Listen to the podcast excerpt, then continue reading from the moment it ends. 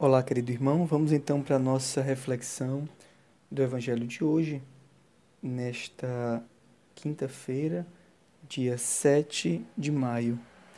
Em nome do Pai, do Filho e do Espírito Santo. Amém. O servo não está acima do seu senhor e o mensageiro não é maior do que aquele que o enviou. Essas palavras de Jesus as diz logo após ter lavado os pés dos seus discípulos.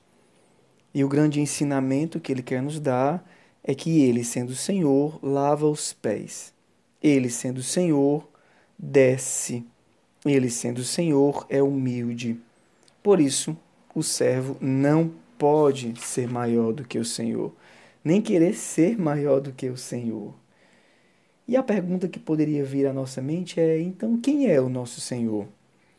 Se algumas vezes nós não fazemos isso, se algumas vezes nós preferimos que lavem os nossos pés ou que nos sirvam antes de servir uns aos outros, quem é o nosso Senhor? Todos aqueles ali devem aprender esse ensinamento. Mas o Senhor também fala que alguns daqueles ou algum daqueles que comem com ele o seu corpo e comem com ele o seu e bebem com ele o seu sangue, o trairão, levantarão contra mim o calcanhar. Aí é que nós nos perguntamos: aparentemente, todos aqueles que estão ali têm Jesus por seu Senhor. Todos que estão ali aparentemente o seguem, são seus discípulos, mas não é assim. Nem todo mundo que está com ele na ceia tem Jesus por Senhor. E por isso nós fazemos a pergunta: quem é o nosso Senhor? Imaginar é, essa, esses homens eleitos nos leva logo a uma questão de dignidade de eleição. Realmente, realmente nós não somos dignos de sermos eleitos esses que participam do pão, que participam do mistério do Senhor e que lava e que são lavados os pés e dos quais são lavados os pés.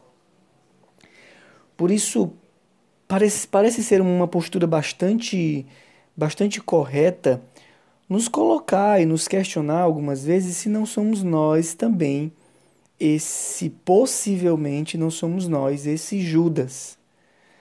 Será que seria correto pensar algumas vezes se nós somos esse aquele que traiu Jesus ou que vai trair Jesus? Pode parecer até doloroso pensar nisso. Como é que pode eu ficar sempre pensando que eu que vou ser aquele que vou trair Jesus? É, pode ser doloroso algumas vezes. Mas, sinceramente, na experiência que nós temos, aqueles que se colocaram com a desconfiança de si, sempre com a possibilidade de serem aqueles que traíram Jesus, são muito melhores ou vão muito mais além do que aqueles que se escondem atrás da sua própria maldade, da sua própria perversão e não se colocam jamais a pergunta: Será que eu estou sendo servo desse Senhor? Será que ele realmente é o meu Senhor? Será que não sou eu o traidor?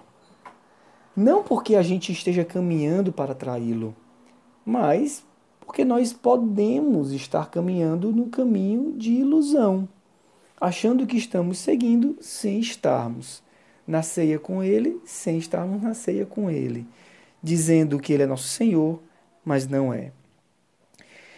A partir dessa pergunta, nascem então algumas respostas diante de nós. Como é que nós podemos saber se ele realmente é o nosso Senhor? Podemos fazer uma análise. Diz o Senhor: Sereis felizes, vós, servos, se fizerdes isso. Se sabeis disso e puserdes em prática, sereis felizes. Em outras palavras, sereis felizes se vós, servos, não quiserem uma vida diferente dado o vosso Senhor. Como é que nós sabemos se nós estamos, se nós não são, somos aqueles que traem o Senhor? Ou melhor, se nós não somos aqueles que não têm Jesus por Senhor, mas têm por Senhor a si mesmo, ou até o mal? Basta nos olharmos como é que estão as nossas práticas, se estão parecidas com a dele. A vida do Senhor que nós devemos imitar nós queremos ter uma vida igual a dele, é aquela vida que lava os pés. A vida do Senhor é a vida de amar os seus até o fim. A vida do Senhor é de dar a vida, inclusive pelo traidor.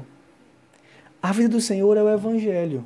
É o Evangelho todinho, escrito para nós, para que nós tenhamos clareza de quem Ele é e possamos viver como Ele vive. Para termos certeza de que Ele é o nosso Senhor, a coisa importante é, sobretudo, não querer controlar a nossa vida. É imitá-lo e não querer ter o controle dela. Mas é justo que o, o enviado não seja maior do que aquele que o enviou e o servo não seja maior do que o Senhor. Se o Senhor tinha a vida entregue às mãos do Pai, não deveríamos também nós, os servos, confiar a nossa vida nas mãos do Senhor? Querido irmão, esse é o tempo em que nós precisamos nos colocar de verdade nas mãos dele. Precisamos deixar que ele realmente conduza as nossas vidas. Precisamos deixar que ele realmente seja nosso Senhor, não simplesmente em palavras, mas na vida imitando a vida do Senhor, nos questionando e nos fazendo sempre desvendar o homem velho interior que precisa ser desvendado. Não porque nós queremos ser como Judas, mas justamente porque nós não queremos ser como eles. Precisamos nos questionar. E por fim, abandonar as nossas vidas, as nossas vidas nas suas mãos. E só para entender, o discípulo reconhece que tudo isso é amor de Deus. Isso é Deus nos amando, nos dando a oportunidade de deixarmos que Ele cuide de nós, deixarmos que Ele revele o nosso mal para que nós não sejamos condenados e deixando, nos permitindo ter o privilégio de imitar a sua vida. Que o Senhor te dê essa alegria e que você, como salmista, hoje possa cantar: Ó Senhor, eu cantarei eternamente o vosso amor. Que Deus te abençoe, te dê um dia configurado ao de Jesus.